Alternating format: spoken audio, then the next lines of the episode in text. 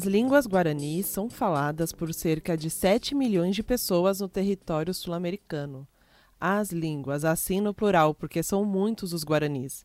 E por reconhecer que a gente não tem que apagar essa diversidade, a gente escolheu elencar um deles como tema desse episódio, o Guarani Paraguaio, que por sinal também é língua oficial de um estado nacional aqui vizinho nosso.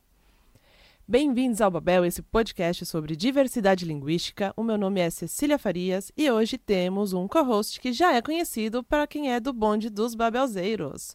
Se apresenta de novo aqui para gente, Fernando, para quem não te ouviu ainda.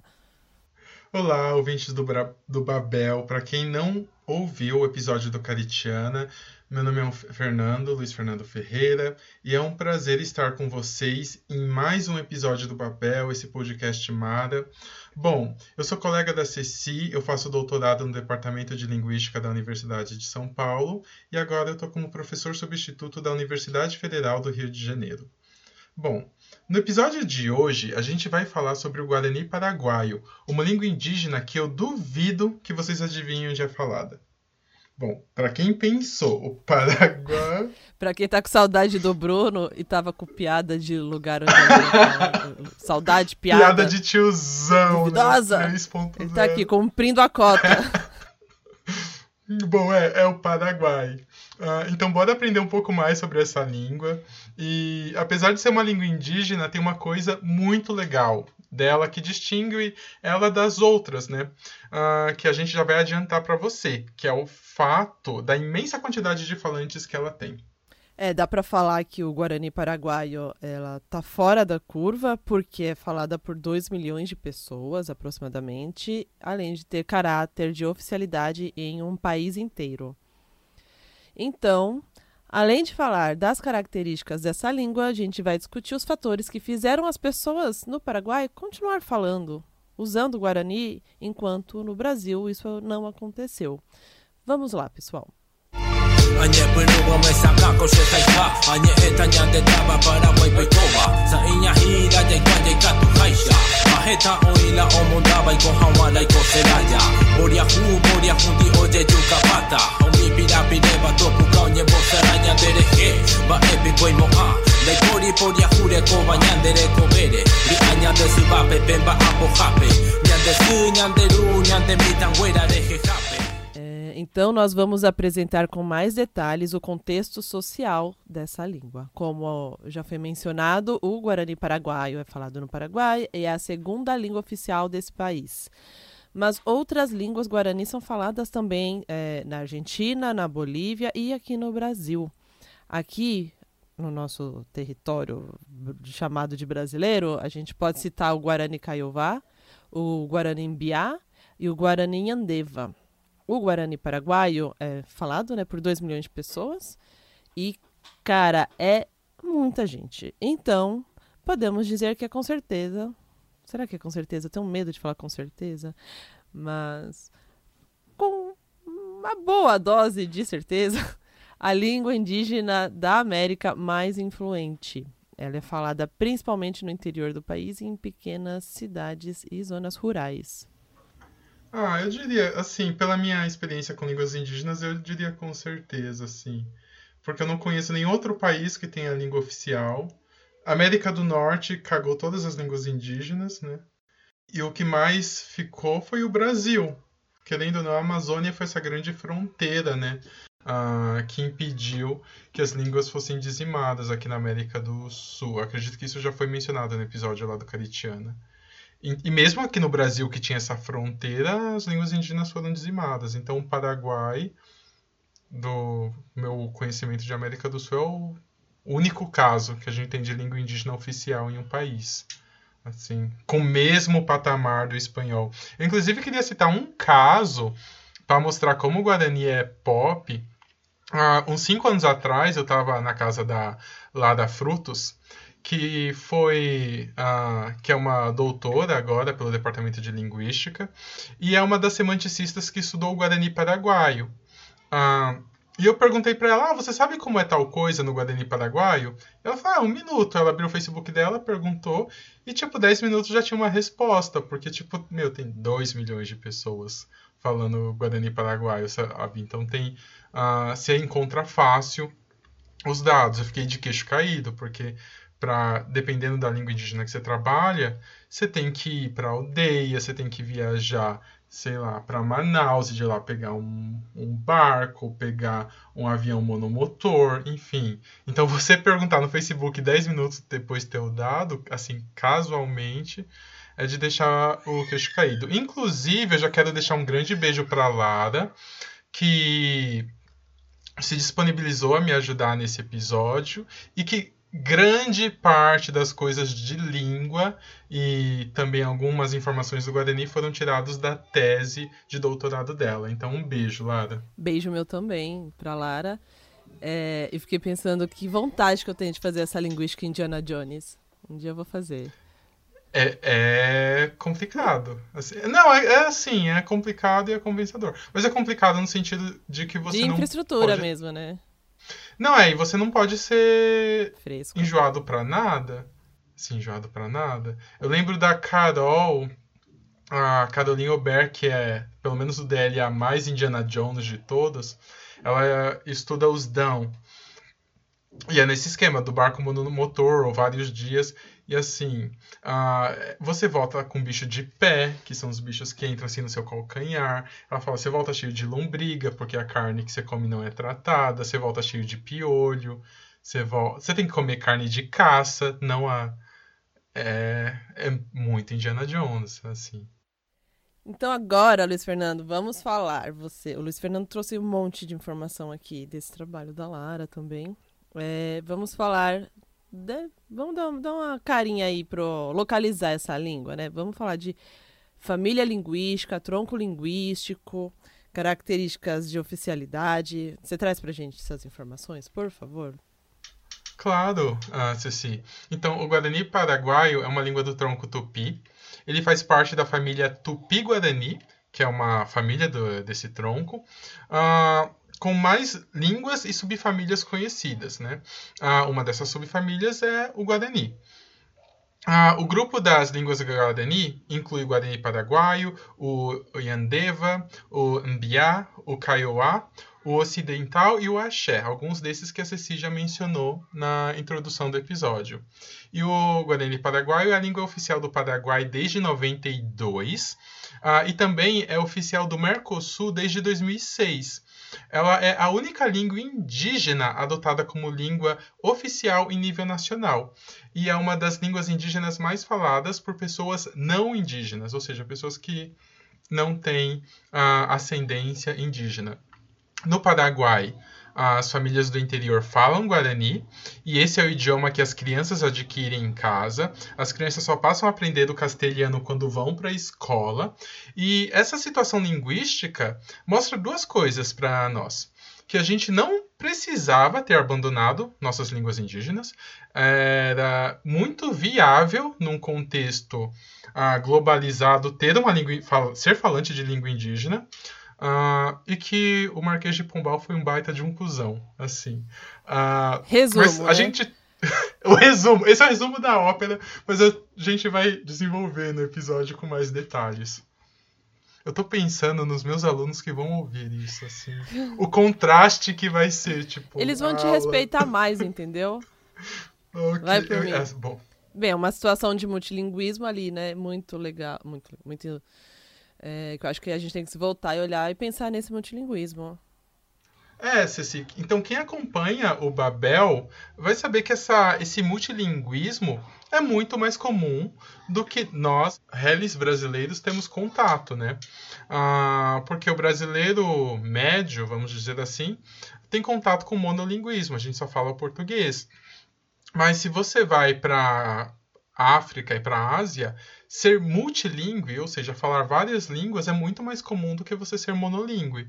Ah, e mesmo aqui no Brasil, você tem ah, comunidades multilingües, como os Caritiana, que falam caritiana e português, e outras comunidades, como São Gabriel da Cachoeira, onde eles vão falar três, quatro línguas ah, indígenas, porque o pai fala uma língua, a mãe fala outra, então eles já aprendem duas línguas indígenas e aí eles vão aprender uma terceira, que é o português. Então, é comum você falar de três a, línguas indígenas ou mais.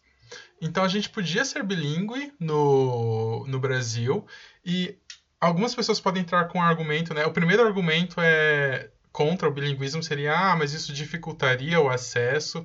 E você fala, não, o Paraguai tem acesso. Agora o Guarani é a língua oficial do Mercosul, sabe? Se a gente tem ah, uma proeminência, as pessoas acabam uh, adotando a nossa língua. A gente não precisa adotar a delas. Se a gente assume esse protagonismo.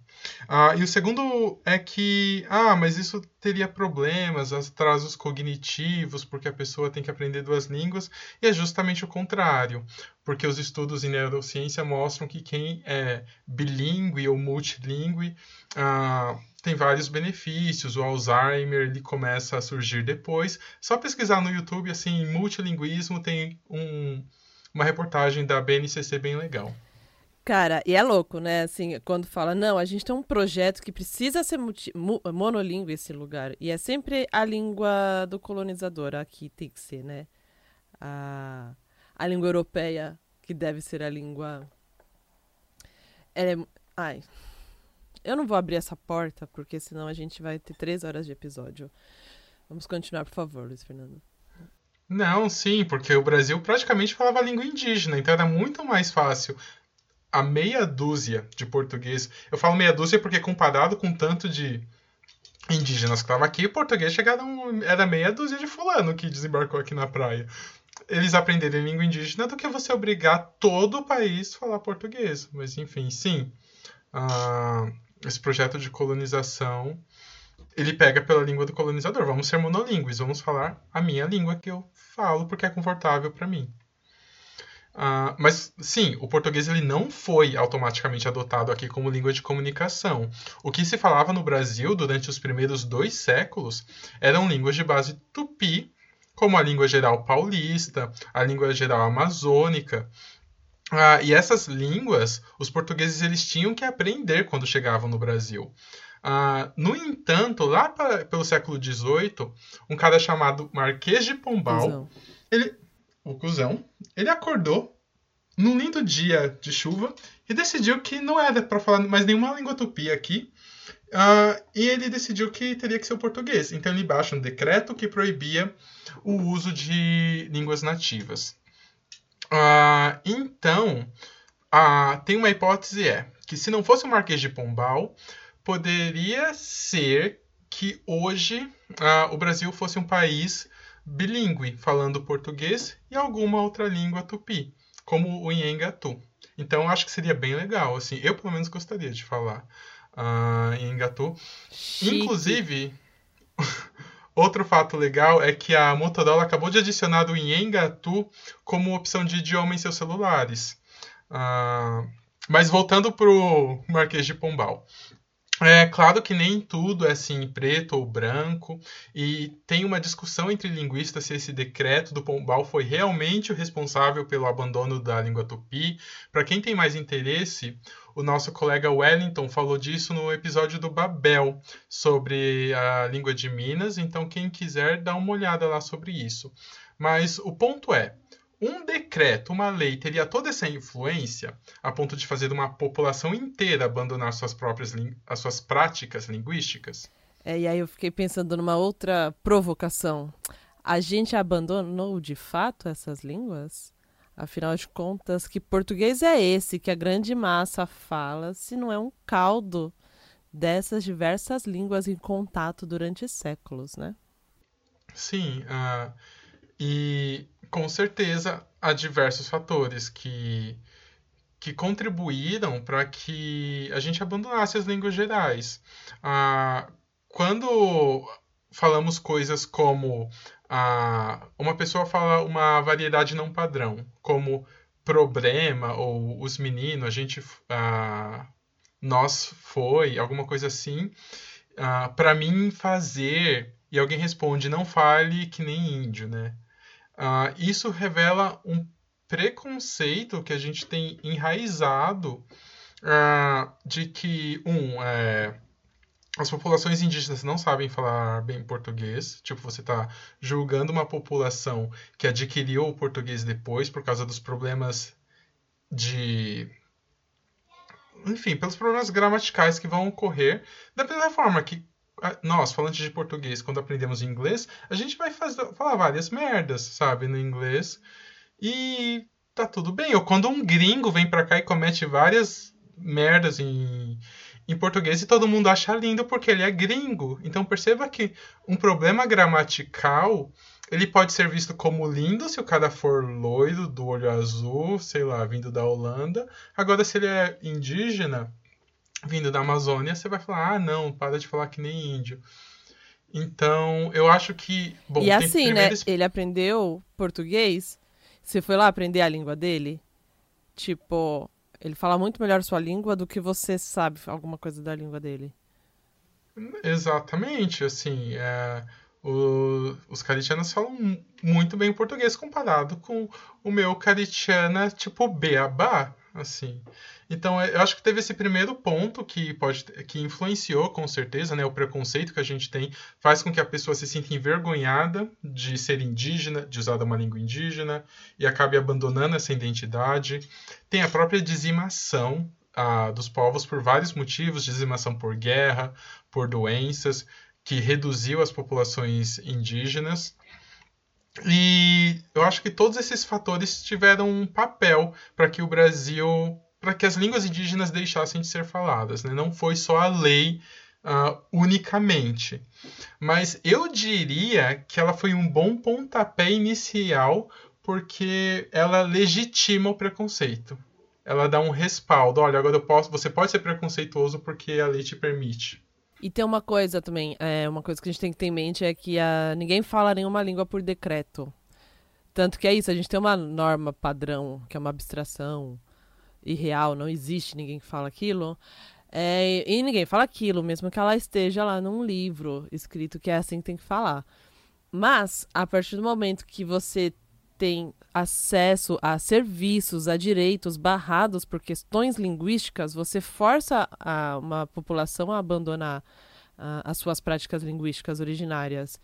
Então, você tem que saber aquela língua para você conseguir é, ter acesso ao serviço de saúde, por exemplo, para você saber uma orientação sobre como usar uma máscara para não pegar Covid, que seja, sabe?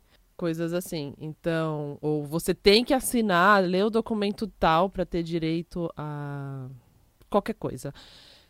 Então tem, não é só a questão de vou fazer uma lei que agora é obrigado a falar assim, não é só na prática cotidiana da interação face a face, é a própria língua da legislação. Se você não acessa aquela língua, você não acessa seus direitos. É muito bem colocado, Ceci. É exatamente isso. Você tem tipo aposentadoria, tem uma série de coisas que você obriga a pessoa, educação, você só vai ter, sei lá, ser educado se você falar português. E aí? Estamos pistola já. E é só o começo do episódio. Deu nem 20 minutos de episódio merda. pra gente. Mas vamos lá. Não falamos mal do governo ainda, ainda tá não. bom? Mas é isso, é a pistolagem que vai mudar o mundo.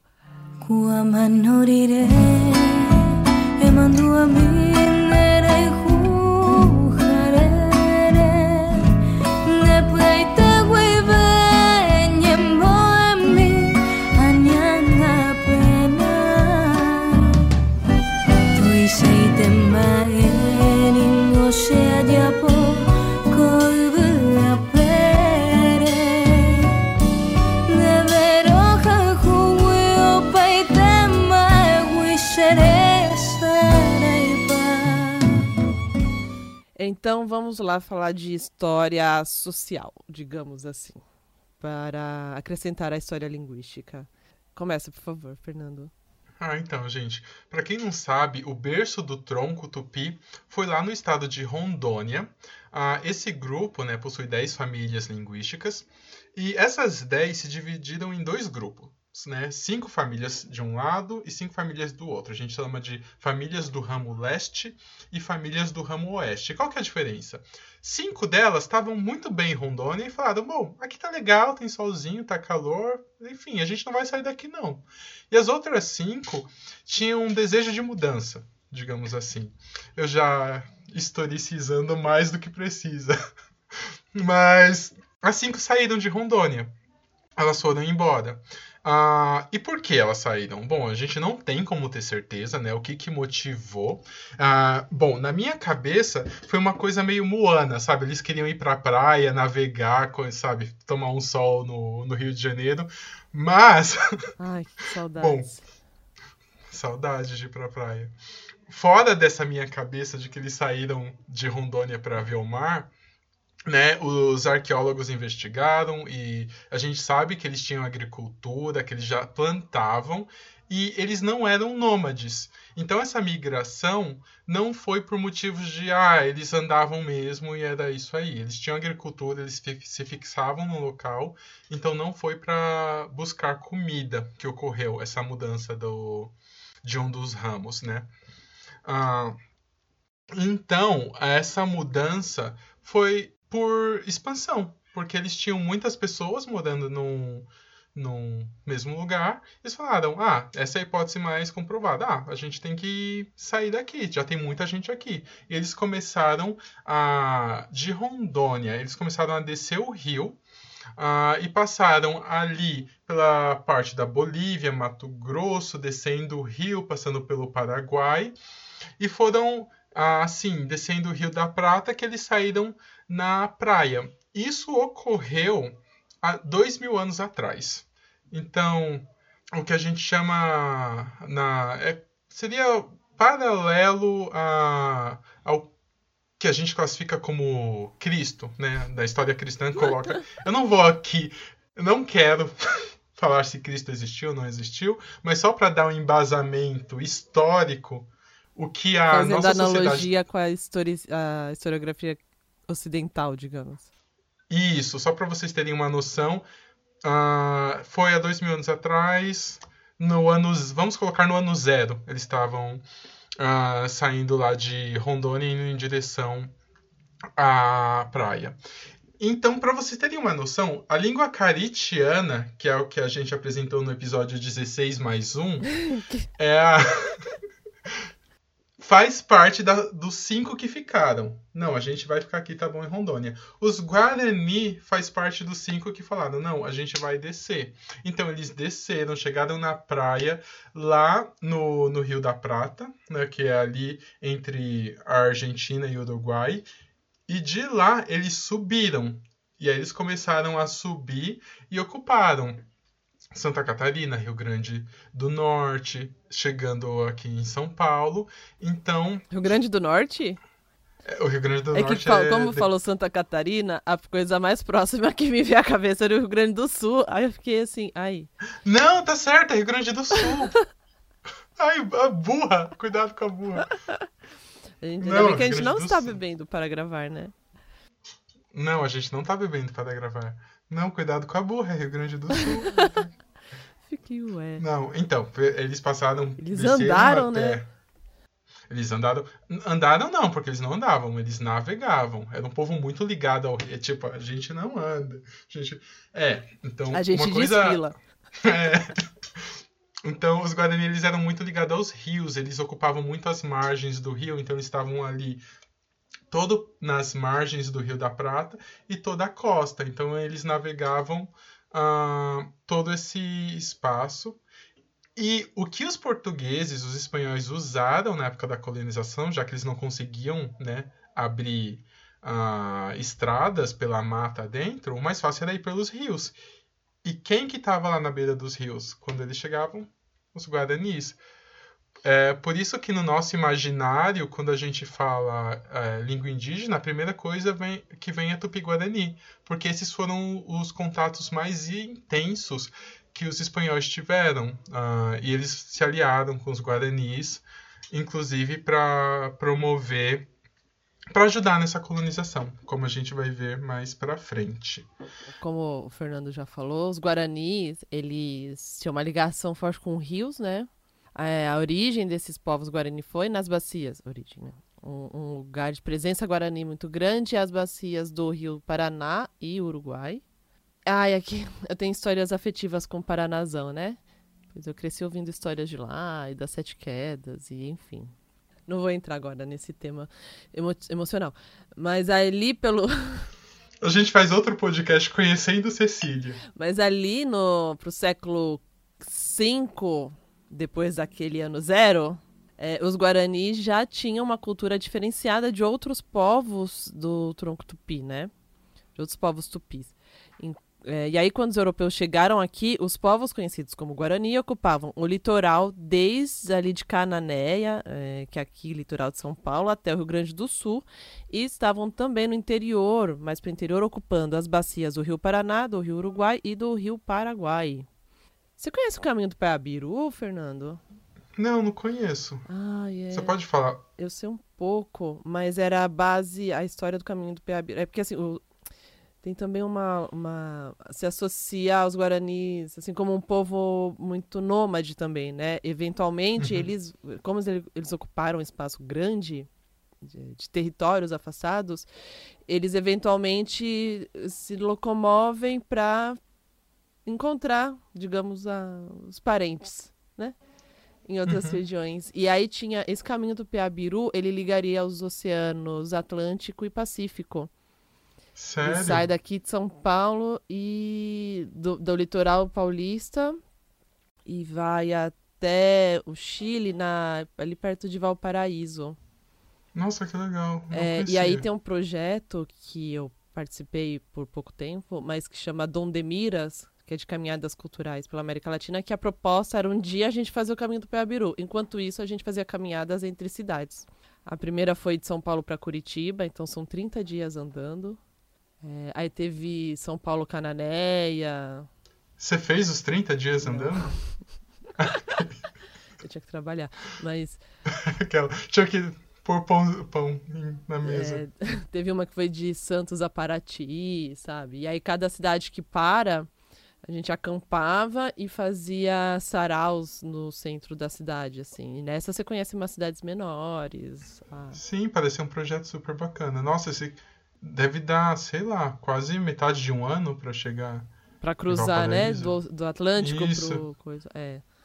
Mas é bem legal você ter mencionado que essa parte deles serem muito andantes vai entrar mais à frente no episódio. Spoilers. Spoilers. E enfim, eu tive uma insolação.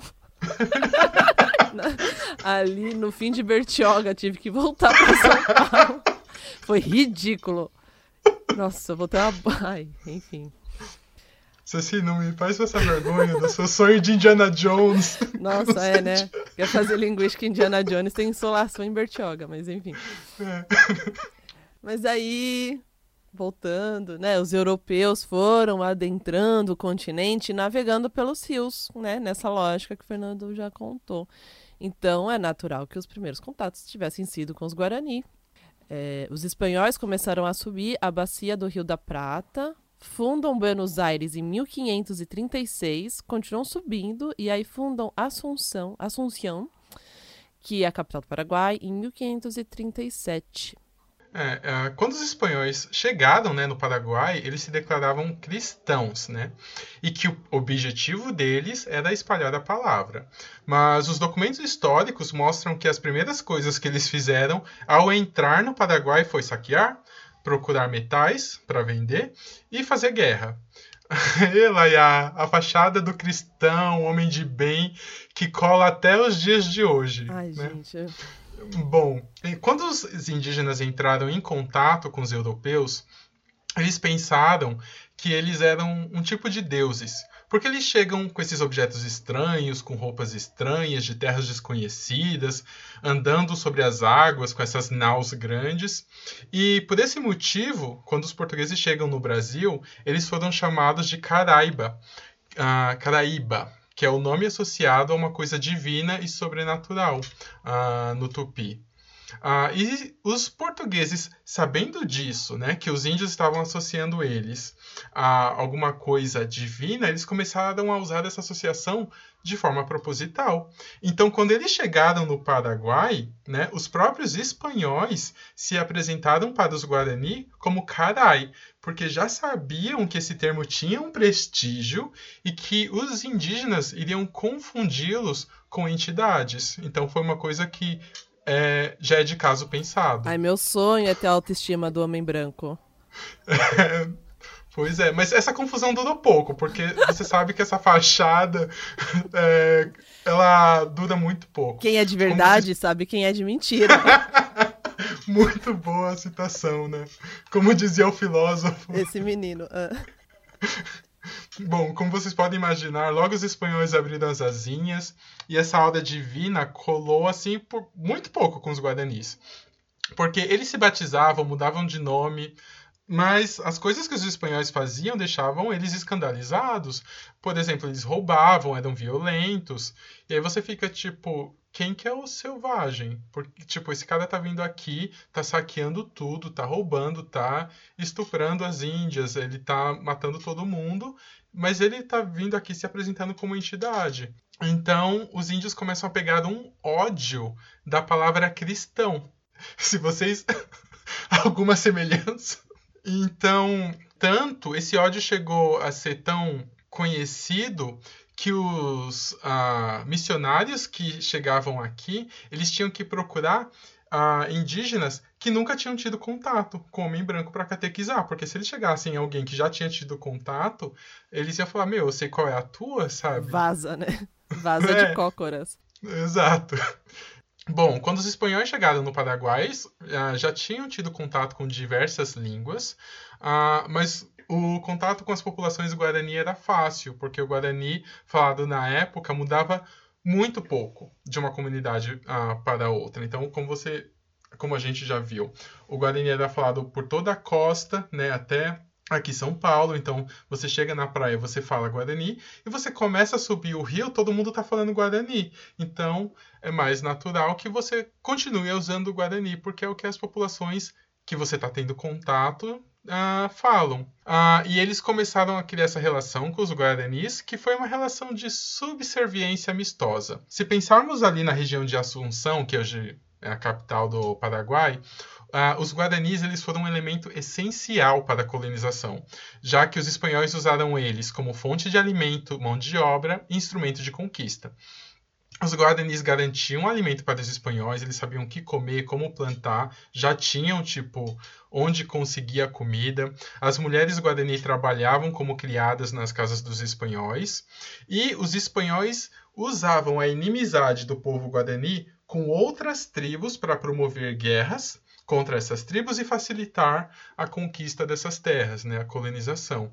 Inclusive, Antônio Rodrigues, que foi o fundador da cidade de Assunção, escreveu uma carta para a Espanha falando: Mano, esse povo de Guarani é mó da hora. A gente chegou aqui varado de fome, tava todo mundo sem ter o que comer, sem porra nenhuma.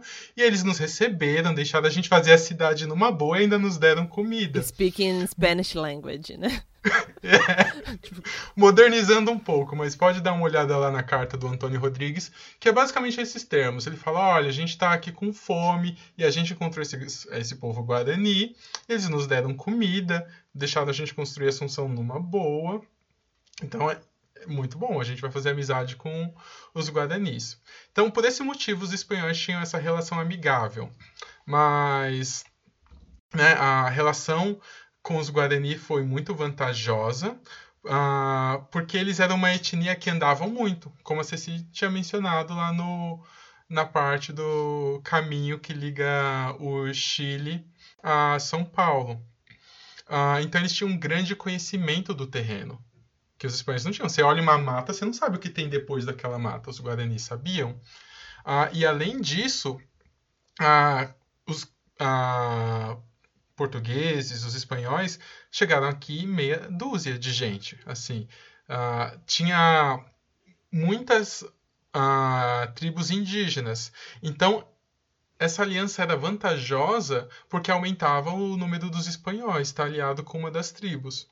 E uma terceira vantagem é que eles tinham alguém para culpar na hora da carnificina. Então eles iam lá, matavam todo mundo e toda a brutalidade eles colocavam uma culpa em cima dos guaranis, porque os guaranis eram selvagens. Olha, a gente se aliou com os guaranis e eles foram lá e mataram todo mundo. A gente estava numa boa só querendo catequizar.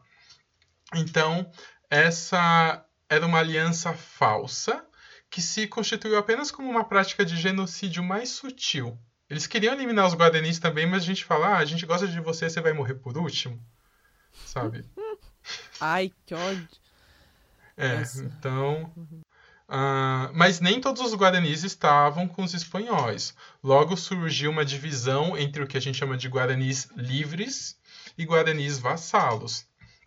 Tem até um cacique que, uh, que pede que os outros indígenas uh, para que não ensinem os caminhos para os espanhóis porque eles eram maus.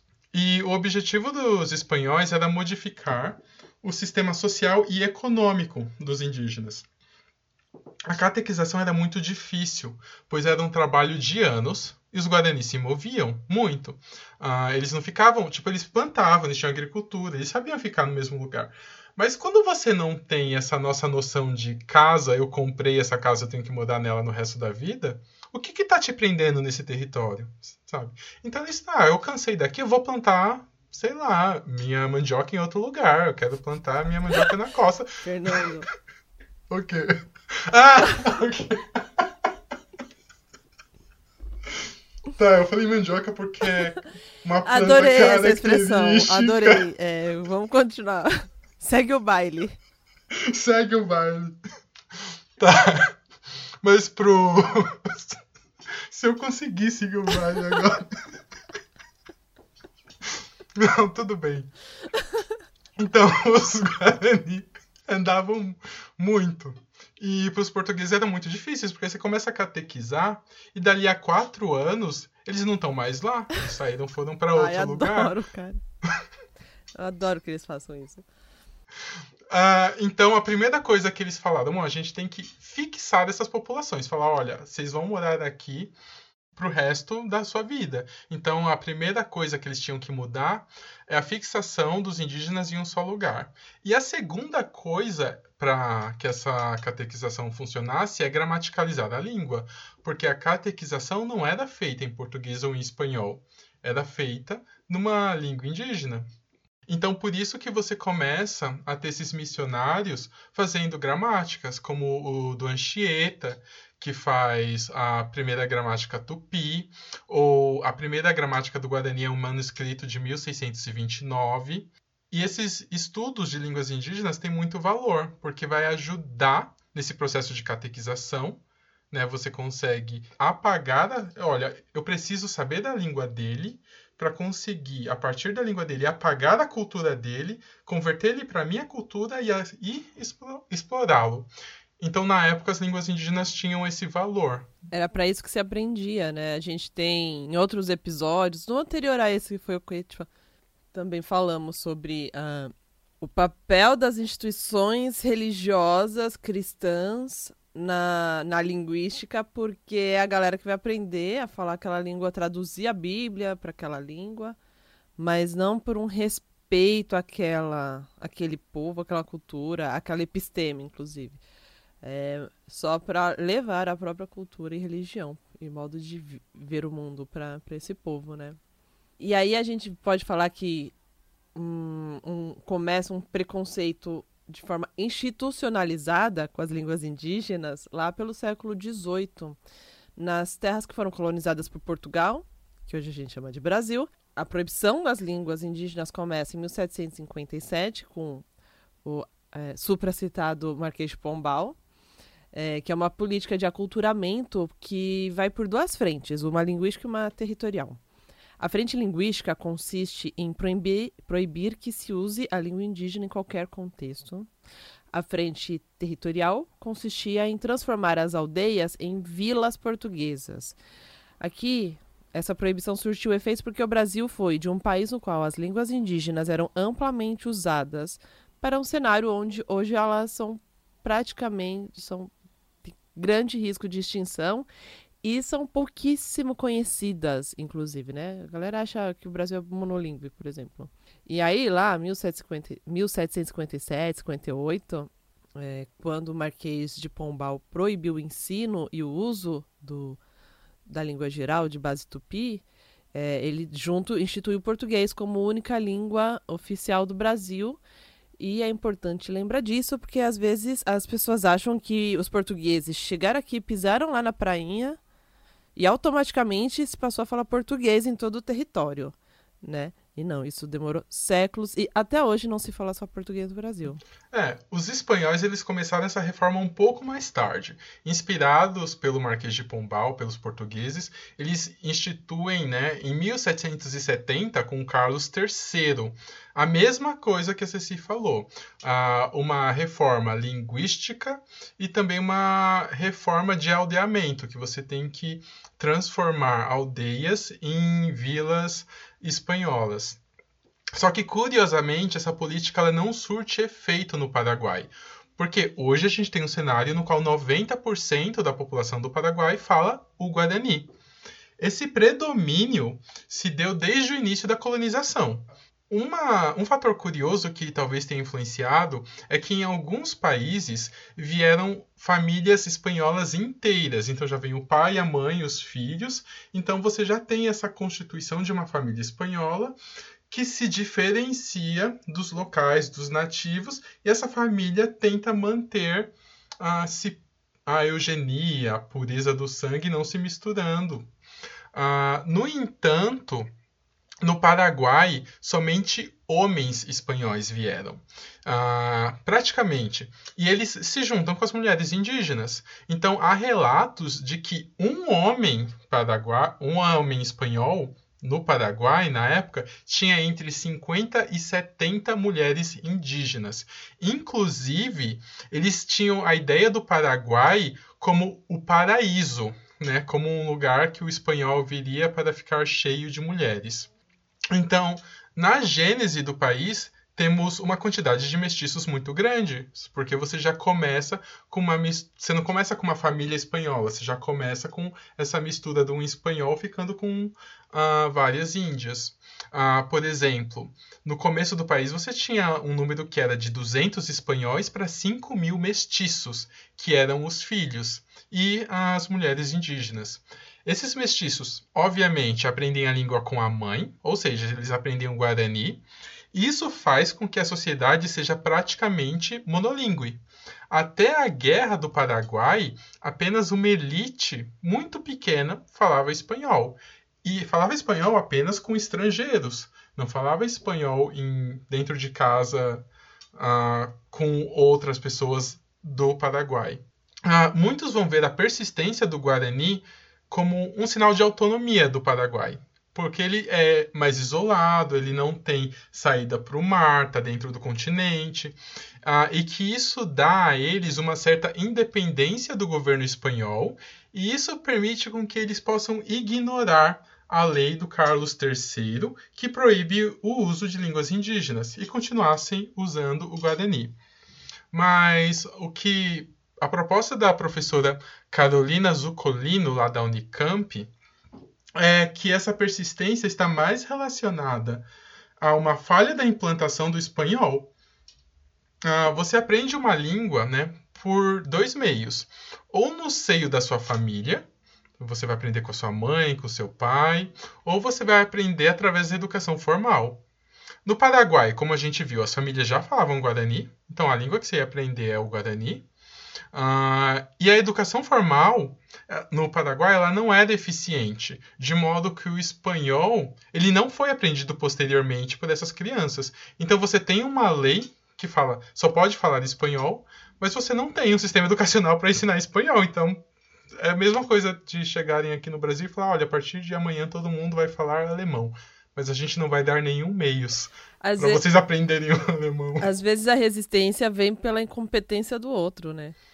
Exato, que foi Ajuda. que é o que a, que a professora Carolina lá da Unicamp fala, que o, não foi possível essa substituição do Guarani pelo espanhol por, quando a lei apareceu, porque os espanhóis não foram competentes em, em colocar um sistema educacional para ensinar. Se eles tivessem colocado um sistema de educação que ensinasse as crianças a falarem espanhol desde pequenas, muito provavelmente uh, o Guarani não seria bilíngue hoje. E como que é, é o estado né, dessa língua hoje, depois de toda essa história? É, o preconceito, o Guarani sofreu muito preconceito, apesar da maior parte do Paraguai falar Guarani é uma língua indígena que sofria preconceito, e esse preconceito começa a ser combatido por movimentos afirmativos no século XX, e essa língua passa a ser gradativamente usada na administração e na escola. Ela é declarada uma língua nacional em 1967 e a língua oficial do Paraguai em 1992. E a partir daí, né, agora que ela é língua oficial, a gente precisa de uma reforma educativa para que ela possa ser usada nas escolas, porque os materiais era tudo em espanhol. Essa reforma educativa surge em 1994 para que as escolas passem a educar as pessoas com materiais em Guarani. Bom, Lá, a elite fala guarani, a classe média fala guarani, a população do campo, a população da cidade, os presidentes falam guarani, ou seja, é um país no qual a língua indígena predomina sobre o espanhol. Hoje, 87% da população fala guarani e apenas 57% da população fala o espanhol. Um ponto interessante da história são as guerras guaraníticas, que é uma guerra na qual a Espanha e Portugal estão lá disputando a América, uh, um território que, diga-se de passagem, não era deles para início de conversa, e eles fazem o Tratado de Tordesilhas. Uh, e só que para fazer essa divisão, né, eles fazem o de Tordesilhas, só que os bandeirantes não respeitam, porque meu, ah, você vai ah, tá dividido no meridiano de Tordesilhas. Você acha que um bandeirante em 1600 vai saber onde que fica a linha e a partir de aqui a Espanha? Não, ele foi entrando selva dentro. Então, eles extrapolam o, o território que era o português, de acordo com o tratado. E assim, gente, história para quem a gente está aqui em São Paulo, né? Para quem não é de São Paulo, a gente cria-se um imaginário bandeiri, do bandeiritismo, os bandeirantes como heróis, assim. E fiquei pensando, a gente está gravando num feriado, que é do estado de São Paulo, que é de uma suposta revolução em que era a elite paulista querendo não, né, tipo achando que tem muito poder, poder demais para se submeter ao, ao, Vargas. Então era fascista lutando contra fascista. A única coisa boa que saiu disso é que a gente tem um feriado hoje. Estamos gravando 9 de julho. Eu tinha até esquecido desse detalhe. Então. Bom, uh, depois eles que eles veem que o Tratado de Tordesilhas não deu certo, em 1750 eles fazem um outro tratado, que é o Tratado de Madrid, que fala: não, ah, vamos delimitar de novo o que é de Portugal e o que pertence aos espanhóis e eles colocam o rio Uruguai como ponto da divisão. Então eles falam: olha, desse lado do rio é português, do outro lado é espanhol. Só que já tinha missões jesuíticas espanholas com povos guaranis do lado que agora virou português. E aí os portugueses falaram: ok, essas missões espanholas têm que chispar daqui, porque esse lado é português. Bom, os jesuítas falaram: ok, baixaram a cabeça e foram para o outro lado do rio. E os guaranis falaram: a gente não vai. e aí eles fiz... Bom, a... não sabemos o quanto de envolvimento dos jesuítas teve nessa revolta guarani, mas acabou que os portugueses e os espanhóis tiveram que se juntar para lutar contra os guaranis e eles, no final, acabaram sendo expulsos de dois dos dois territórios. Eles não podiam ficar nem do lado espanhol, nem do lado dos português e 1511 guaranis morreram nessa guerra e foram e o resto foi expulso por ambas as coroas. Outro ponto da história nesse território, né, que é muito falado é a Guerra do Paraguai, e a gente vai passar aqui bem rapidamente, porque é um dos pontos em, é, em que mais existe material por aí na internet, né? Então, é, gente, por escolhas, a gente prefere falar de outras coisas que não tem tanto material quanto, quanto esse. Só queria trazer uns apontamentos de cunho demográfico. É, lembrar que assim a, a, gente tem que lembrar como o Brasil foi muito merda nessa situação com o Paraguai. A gente tem que lembrar disso. É, mas também lembrar de não só tratar o Paraguai como muito coitadinho, porque isso você também tira alguma agência, né? Algum papel agentivo também deles, assim. Também não é, não é por aí o caminho. É, a Guerra do Paraguai, que também foi chamada de Guerra da Tríplice Aliança, ou Guerra Guaçu, Guaçu de Grande, né? Tem umas estimativas demográficas de que antes da guerra a população do país era de 500 mil pessoas. No censo de 1871, que é um ano após o fim oficial da guerra, restaram 221.079 habitantes. Desses, 86 mil eram crianças, 106 mil mulheres e 28 mil homens. Isso significa que morreu na guerra mais de 50% da população total. E não foi só pela guerra, também foi de fome, também foi por doenças causadas pela bagunça da guerra. E da população total, 90% da população masculina e economicamente ativa morreu, além de ficarem cerca de mil pessoas inválidas. O Paraguai tinha uma situação assim relativamente mais estável, um pouquinho mais próspera, né, do que do que o panorama atual. Então, e essa foi uma guerra que realmente desestabilizou muito aquele país. É bem mais próspera, né? Eles conseguiram manter por um bom tempo uma guerra contra três outros países, né?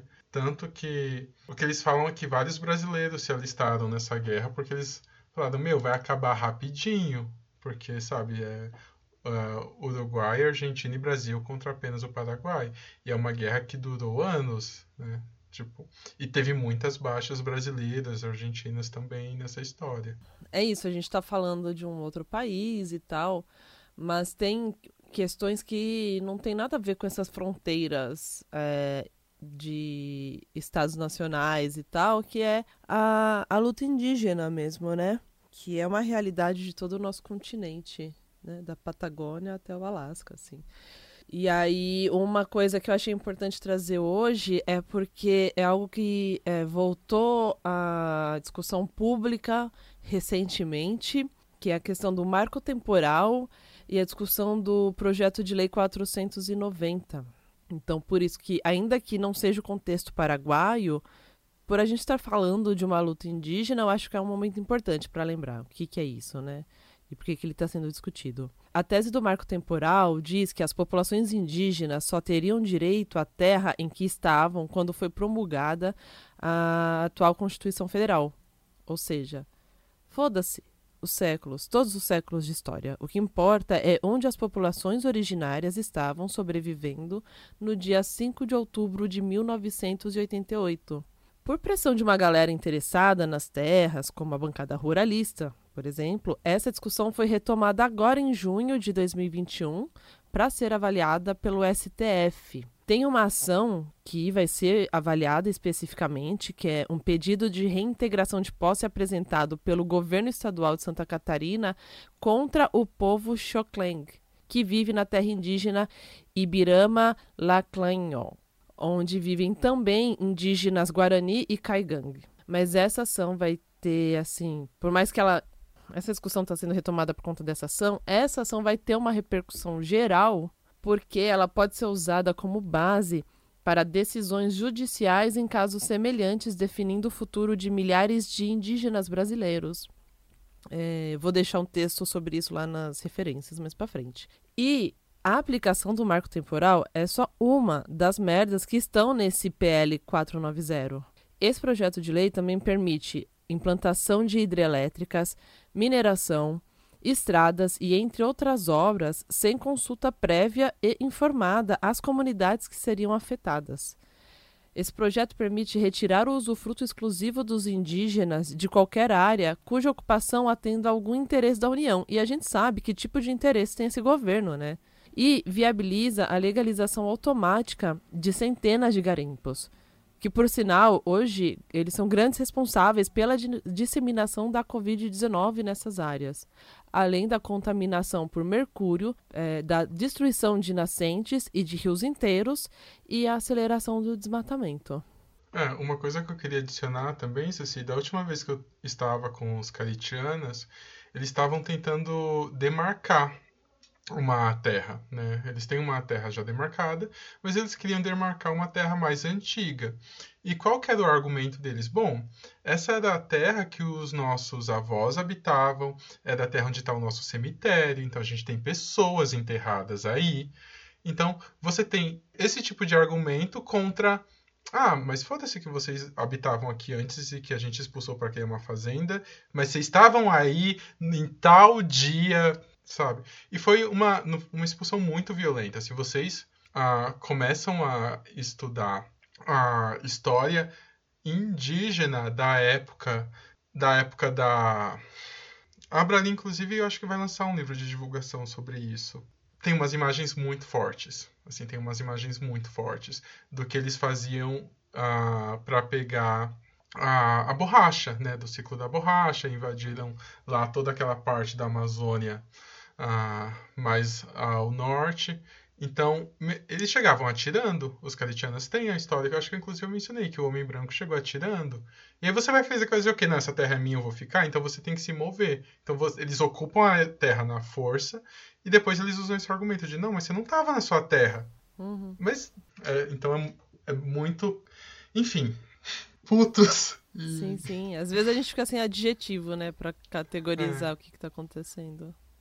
É, e às vezes a gente que está aqui em áreas de concentração urbana, né, como o Fernando e eu, que estão aqui na Grande São Paulo, parece, pode parecer que é um tema que é importante só para aquelas pessoas que estão lá isoladas, só que não a luta indígena ela tem ligação direta com a preservação ambiental, já que ela não segue a lógica colonialista de hiperextração da natureza, sabe? De sugar os recursos naturais do planeta até a exaustão do ecossistema. No limite, isso influencia o nosso excesso de calor no verão, o excesso de frio no inverno, as secas e, inclusive, na atual crise energética pela qual a gente está passando no momento. É, não sei se você já viu aquele, aquela imagem que fala o que, que seria da gente sem a Amazônia. Que eles falam, ah, tipo, a, na África, essa, essa altura que a gente está é um deserto. Na Austrália, você tem um Outback, que também é um deserto. Você tem um deserto depois da cordilheira. Então, tudo indica que sem a Amazônia, essa região que a gente ocupa seria um deserto. Então, eu queria muito bem ver os, como os Faria Limers se, se dariam bem sem a Amazônia num calor de. Uma coisa. Outback é o nome de um deserto? É o deserto da, da Austrália. Não é o restaurante, gente. eu não tô falando do restaurante. Ah, entendi agora. É o Outback australiano, Sim, aquela é grande deserto de alguma alma que presta, porque que preguiça. Enfim. Mas ó, pra gente não fechar essa sessão passando raiva, queria lembrar que agora, no começo de julho, começou a discussão da nova Constituição no Chile. Lembra que a gente comentou sobre a luta do povo chileno lá no episódio 11, quando a gente falou do Mapundungun, que é a língua do povo Mapuche? E é isso, essa nova Constituição é uma conquista das manifestações de rua, inclusive com muita vidraça quebrada, viu? Sem dó de vidraça e, e vaso. E quem lidera a convenção constitucional é a Elisa Locon, que é uma mulher mapuche. Ajen gallo sapucay, ayaje otamante querida, shekona sokono aguantai. Ayaje otamante querida, shekona sokono aguantai. Adiós, lucerito alba, adiós, lucero porá. Porque en de ningore otro itere mi gozará. Adiós, lucerito alba, adiós, lucero porá. Então, pra gente ouvir um pouquinho aí de Guarani Paraguaio, a gente vai ouvir um áudio que eu vou aproveitar para agradecer. Quem me mandou foi o Matias Pinto, lá do Xadrez Verbal, Fronteiras Invisíveis do Futebol, que é o técnico da seleção paraguaia, o Francisco Arce, ou o Tique, falando em Guarani numa coletiva de imprensa é, para despistar os chilenos, né? Que é ter um jogo entre as seleções para, paraguaia e chilena. Então, ouçam aí. Bateko txiki. Tranquilo, ba. Ba, izan de, eh, xalanean de jugador, kuera be, xa, xa, xupe, kuera, unba apolo mita, kune, upe, bukape, jateku, ojiru behi treio, ahi helo mita. Ah, ba, ella, jugana, ikuikatu, hau, ella, ñaga, naumi, chileno, pues. eh, pero, mujer, el primer día, yo topa, pa, en, y, peala roñemon eta bea en onwahea gui epe a opuka oñoño ambai gui ñemongeta cuejei cueti asadito barete guri ahí para no perder la costumbre anda chero anda ya cuyena va el año que yete ita ya de esa wanda ahí güey ya confirmante para equipo guaraní de profe no pero pilla pata mate cara ahí lenta mañana ¿Qué hay chileno aí? Venha bebê e lente. Não, bem, puta, uma coisa jura. Então, ok, a gente deu um monte de um baita panorama histórico, cultural, social, pistolal. É... Fernando, vamos aprender um pouquinho, né, da estrutura dessa língua.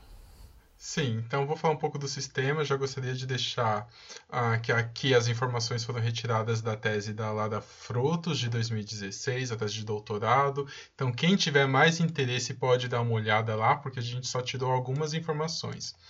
Ah, em relação às semelhanças com o português, ela é uma língua sujeito, verbo, objeto. Então, aqui no Brasil, você fala, por exemplo, a Maria, sujeito, ganhou, verbo, o prêmio Nobel, objeto.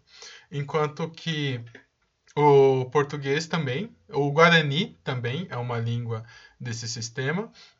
E a sílaba é predominantemente CV, né, que é que a gente chama de sílaba consoante vogal. O português ele não gosta de encontro consonantálico. Se você tem alguma coisa como psicologia, como você tem um P e um S, você põe um izinho ali para formar um CV.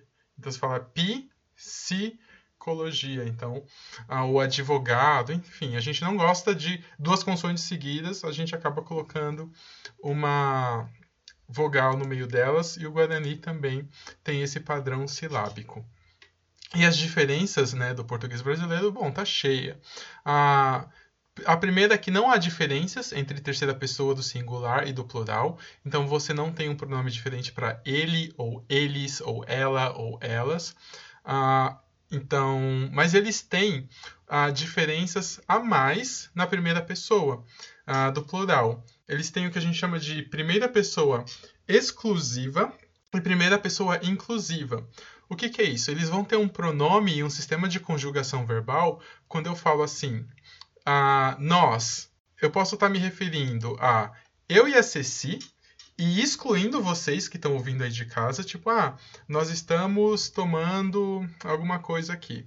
Ou eu posso falar, nós estamos revoltados com o governo, nós, o povo brasileiro. Isso seria vocês que estão ouvindo em casa também estão inclusos nesse nós. Então, essa diferença entre uma primeira pessoa inclusiva e exclusiva. E eles têm pronomes diferentes para isso e conjugações verbais diferentes para isso. É o mesmo caso do Caritiana. Ah, se eu não me engano, praticamente todas as línguas tupis tem uma primeira pessoa inclusiva e exclusiva. E eles também têm dois tipos de predicados.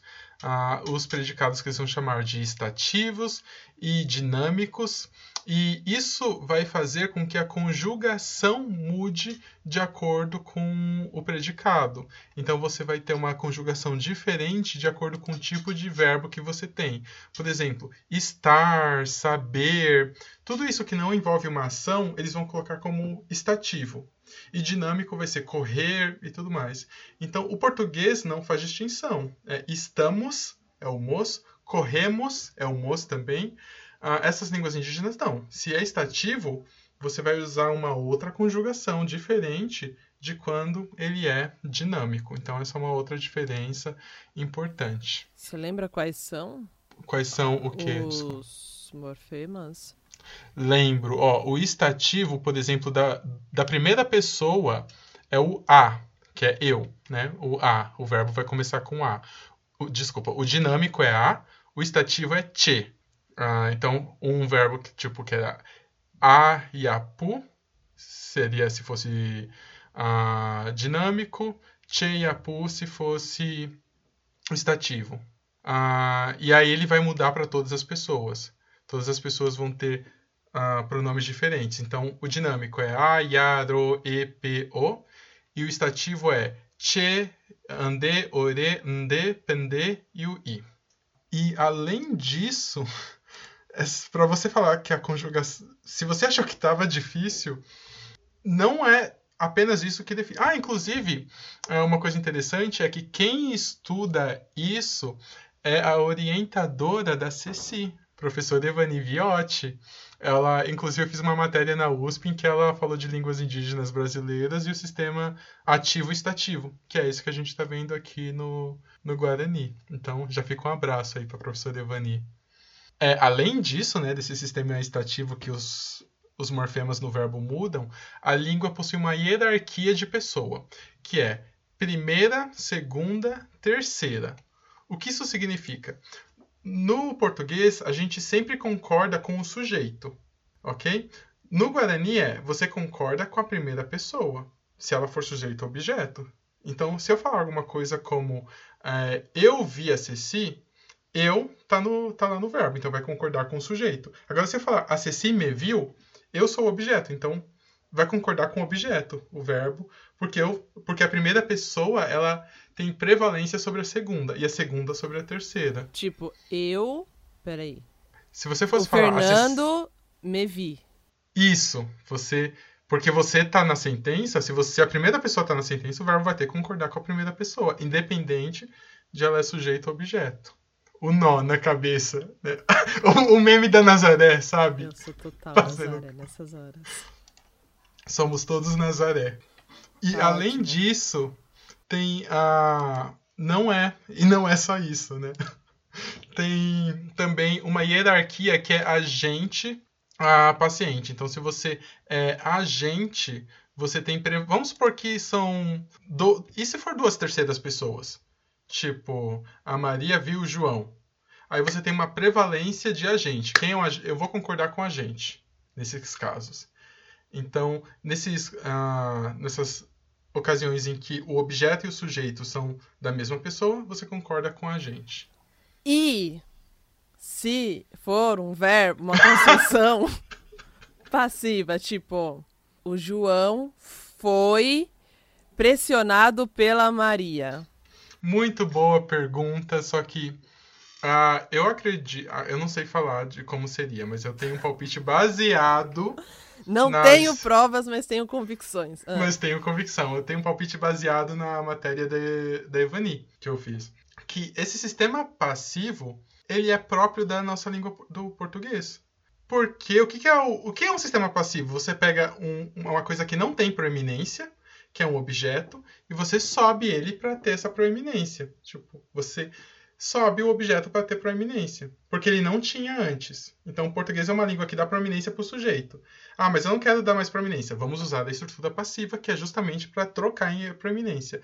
Só que o Guarani já não tem o nosso sistema de proeminência. Então, para que diabos eles têm uma estrutura passiva? Se você percebe que o sujeito não é quem tem proeminência, eu não sei se tá dando mais. Eu entendi, eu entendi. Não, é porque a gente pode pensar também numa oração prototípica de línguas. Como que é o nome que a gente fala? Das línguas europeias. Ah, indo-europeias? É. Ah, nominativo acusativo. Um padrão nominativo acusativo. A gente costuma. Uma, uma oração prototípica é um causador, digamos, um agente. Uhum.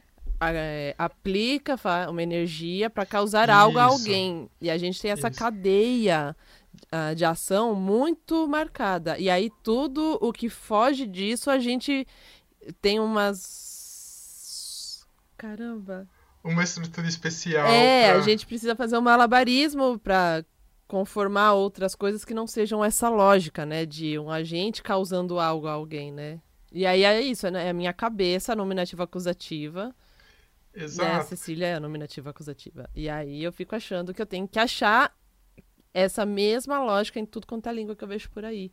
Sim. Tanto que é uma discussão se as línguas ergativo-acusativo, que são totalmente opostas do nominativo acusativo, né? Porque elas dão proeminência para o objeto, têm passivas, porque o objeto já tem proeminência. Para que, que você vai dar proeminência? Então, pelo menos na proposta, nessa proposta que a gente está seguindo, elas não teriam passivas elas teriam antipassivas. Porque se o sujeito não está com proeminência, a antipassiva é o quê? É justamente você pegar aquilo que está na posição de sujeito, dar o caso do objeto e jogar o objeto como um, um caso, tipo, pelo João. Porque o que, que a gente faz no, no português? A gente fala, o João comeu a maçã. Aí o que, que você faz? Você sobe o objeto, a maçã foi comida e joga o sujeito com outro caso, pelo João, com um dativo qualquer. Nas uh, ergativo absolutivas, você faz o contrário. Se uh, o objeto está com prominência, você tira ele, joga um caso qualquer nele, um dativo, e aí você sobe o sujeito, que agora ele tem proeminência.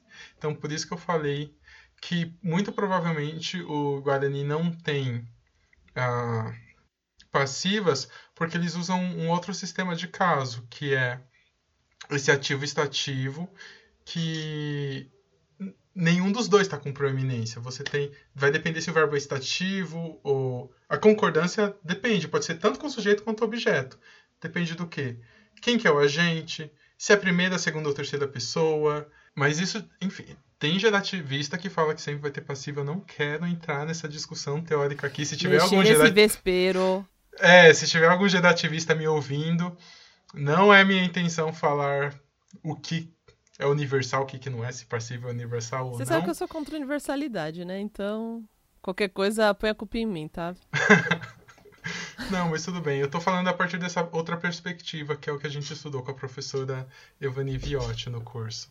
Então vamos. Mas, mais, mais. Bora? Mais, mais, mais. Então, bom, Saindo do verbo, que é assim bem complexo, como vocês podem imaginar, o nome é bem simples. Então, o nome ele não possui artigo, não tem o, a, os, as, um, uma, ah, não tem marca de plural, você não fala menina, meninas. E por causa da influência do Guarani, às vezes eles usam o lá, eles emprestam o lá do espanhol, mas sem a leitura de gênero e número. Se você fala la niña, em espanhol, esse lá tem uma, um gênero, né, que é o feminino, e o número que é singular. Você teria que falar las ninhas se fosse plural. O Guarani pega esse lá, só que sem essa leitura de gênero. Você pode usar com qualquer gênero e com qualquer número. Então você pode falar alguma coisa como Juan Oyapi la Curepe, que é João atirou no porco, né? La Curepe é o porco. De alguma forma ele só mar... ele marca é, a definitude. É, se é, def... é... se definido ou, infini... ou indefinido, né? Isso, Legal. isso. Ele marca a definitude, mas sem marcar o gênero ou o número. Uh, e outra briga, que eu também não quero entrar, mas que eu vou mencionar brevemente aqui, é o sistema temporal dessa língua. Ela é analisada por alguns linguistas como sendo do sistema futuro ou não futuro. Ah, isso porque uma sentença ela pode ter a interpretação de presente ou passado, que é o não futuro. Por exemplo, Juan Oyapo Tambiu pode ser tanto João fez a comida, Juan né, fez a comida, ou Juan faz comida.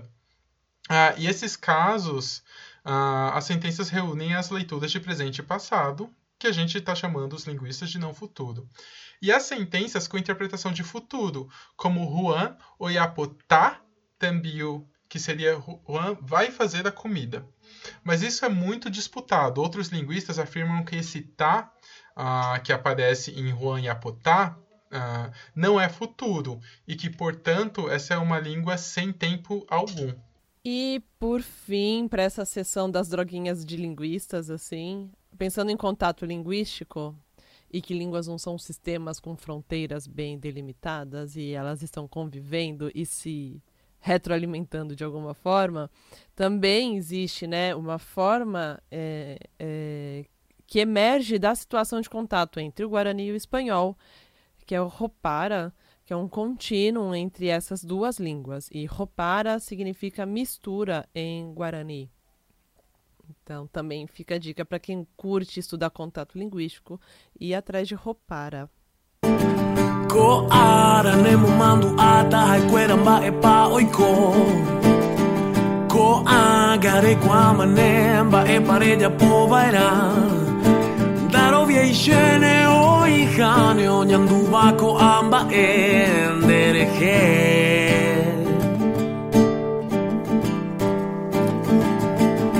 Ahendu uperu pioye ende apetata o hueja Ay cuare gendu pamaja ni upeixaron dere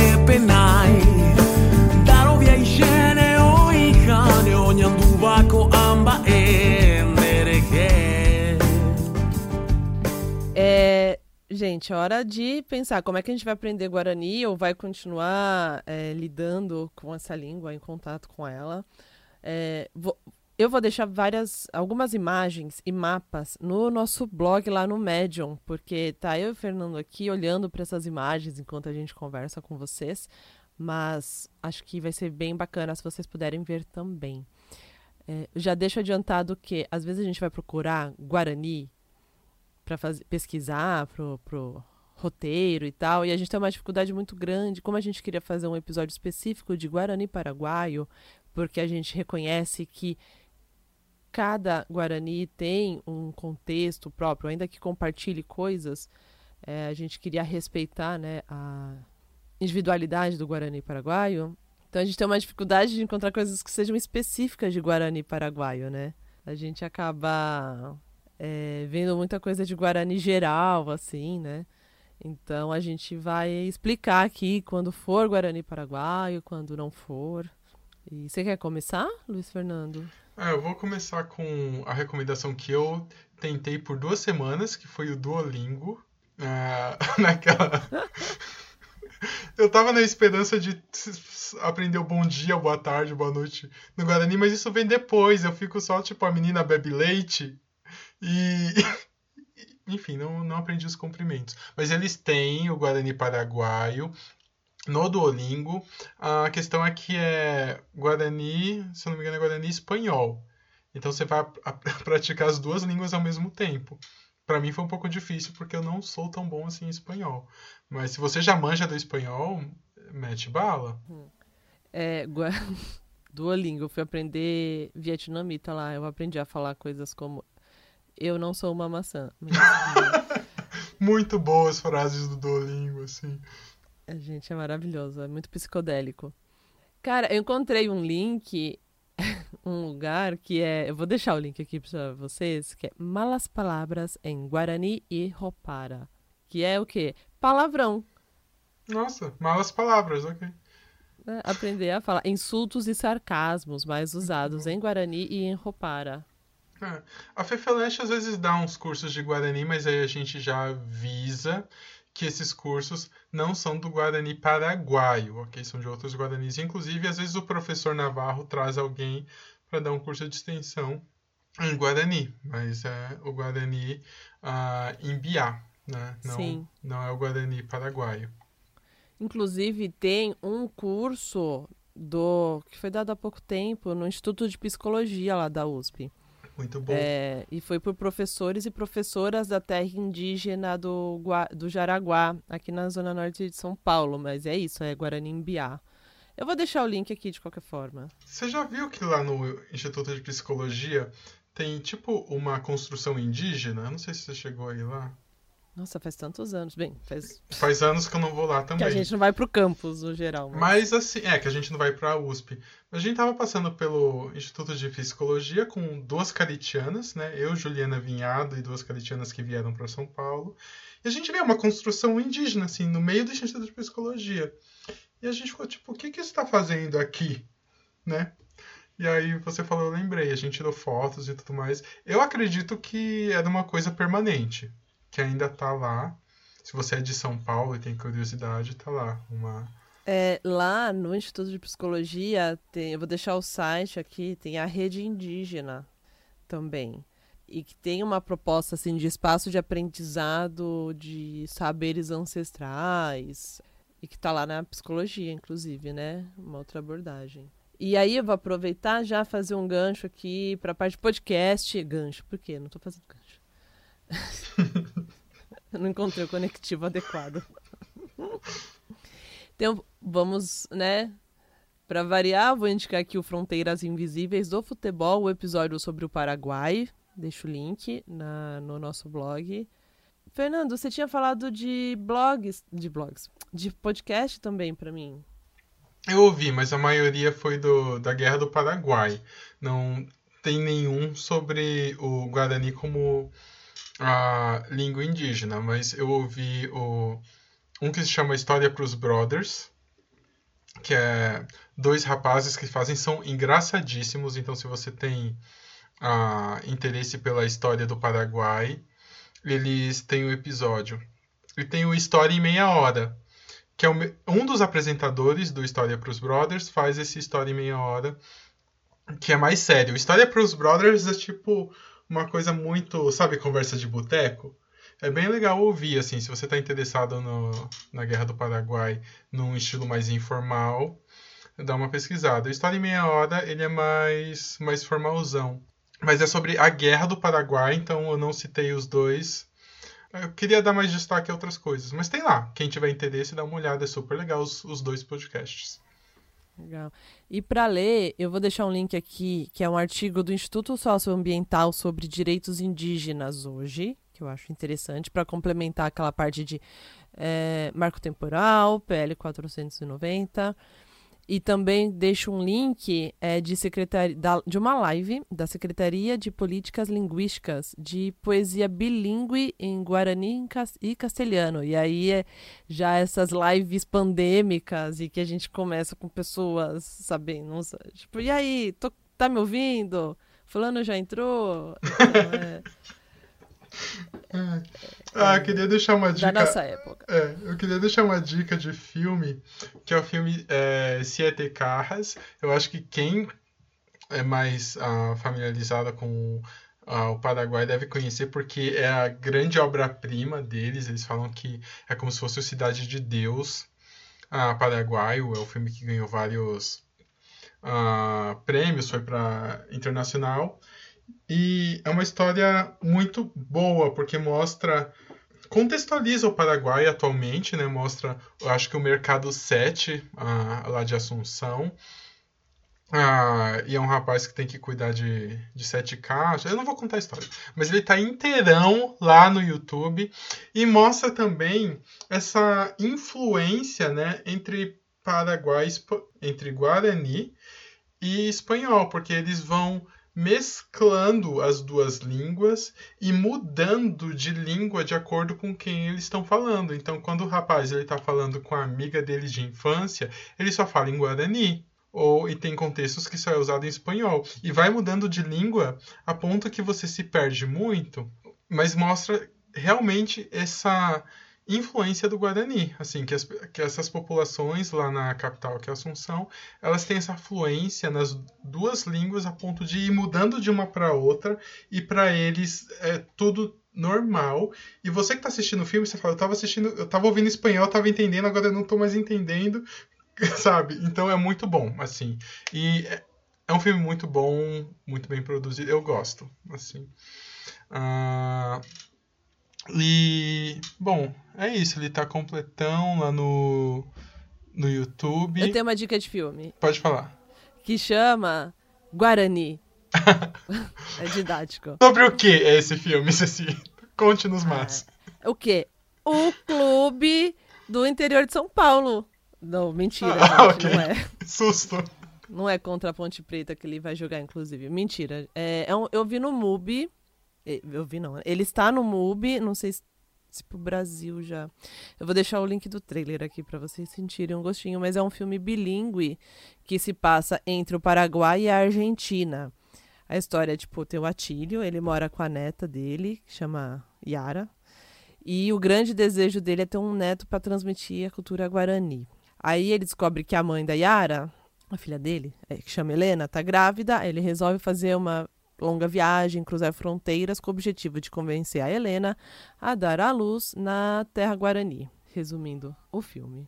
Indo assim, tem uma coisa que não é guarani, mas que eu gosto muito, porque é dessa coisa, esse contínuo Brasil-Paraguai, que é moda de viola. E aí eu ia falar pra vocês ouvirem a Helena Meirelles, que é uma violeira muito foda.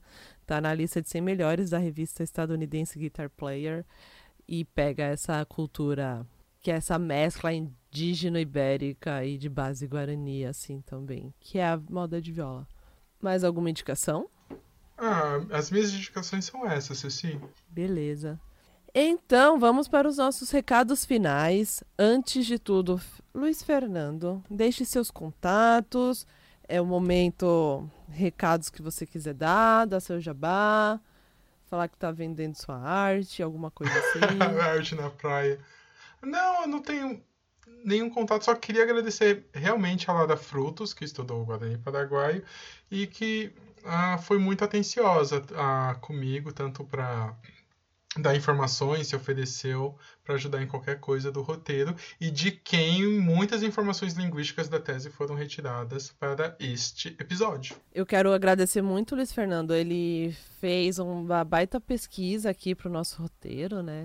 Foi muito comprometido desde o primeiro dia do convite, assim. Ele já, opa, é sempre legal fazer coisa com você, Fernando. Ah, eu também. Eu acho que a gente pode fazer uma coisa de. Olha, a gente fez 2020, Caritiano 2021, Guarani. Eu acho que pode ser uma tradição familiar, praticamente. Isso. 2022 que nos espera. É, nos aguarde. A gente demora, e... mas sai. E aí, quero mandar saudações pro pessoal da Estopim, que edita aqui o Babel. Quero mandar beijo para todo mundo que apoia a gente lá na nossa plataforma de financeiro financeiro, de financiamento coletivo. Avisar vocês que todos os episódios do Histórias da Torre já estão disponíveis, então quem quiser ouvir a história aí do a ideia de indo-europeu, da onde surgiu e seus contextos históricos, já está lá. O Bruno já liberou tudo aí para nós, o material. E lembrar que todas as referências dos episódios ficam no nosso blog no Medium. É, deixo o link aqui embaixo na descrição. E vocês podem também acompanhar o Babel nas nossas redes sociais, é sempre arroba Babel Podcast. A gente tem uma playlist no Spotify que chama Torre de Dança, em que a gente coloca todas as músicas. Quer dizer, as músicas que tocam nos episódios e que estão disponíveis no, no, no, Spotify, que lá não tem tudo, né? E também as músicas que a gente usa nos teasers. Então, e os teasers quem vê é quem segue a gente em redes sociais, né? Eles saem lá e é sempre música e imagens diferentes do que tem nos episódios. É, aliás, também, para quem não é de ouvir tocador de podcast, também subimos todos os episódios no nosso canal do YouTube. Além disso, se você gosta do nosso trabalho, sempre que, você, sempre que for possível, divulga, indica, compartilha o Babel no grupo da família, no grupo de zap, coisas assim. Dá uma puta ajuda pra gente de fazer esse material correr, né? E quem tiver condição, considera a possibilidade de dar um, uns trocadinhos aqui também, né? Ajudar financeiramente. A gente tem a campanha de financiamento coletivo na plataforma Apoia-se, que é apoia.se barra Babel Podcast. Dá para contribuir a partir de dois reais por mês. E eu lembro que não, não só o Babel, não precisa apoiar o Babel necessariamente, mas sempre que for possível, é, participar do financiamento de qualquer mídia independente, que seja podcast, jornal, revista, porque é muito importante a gente ter conteúdo que seja produzido de forma que numa, de uma forma que não seja limitada pela exigência de patrocinadores. Garantir diversas formas de produzir conteúdo de pensamento independente. Obrigado, Ceci. Eu estou muito grato pelo convite. É um, sempre um prazer estar aqui com vocês no Babel. Obrigada. Deixo um beijo para vocês também, um pro Fernando, um para todo mundo que tá ouvindo. E agora a gente vai ficar com a música final, que é do Nhamandu, que chama Guavira Potã.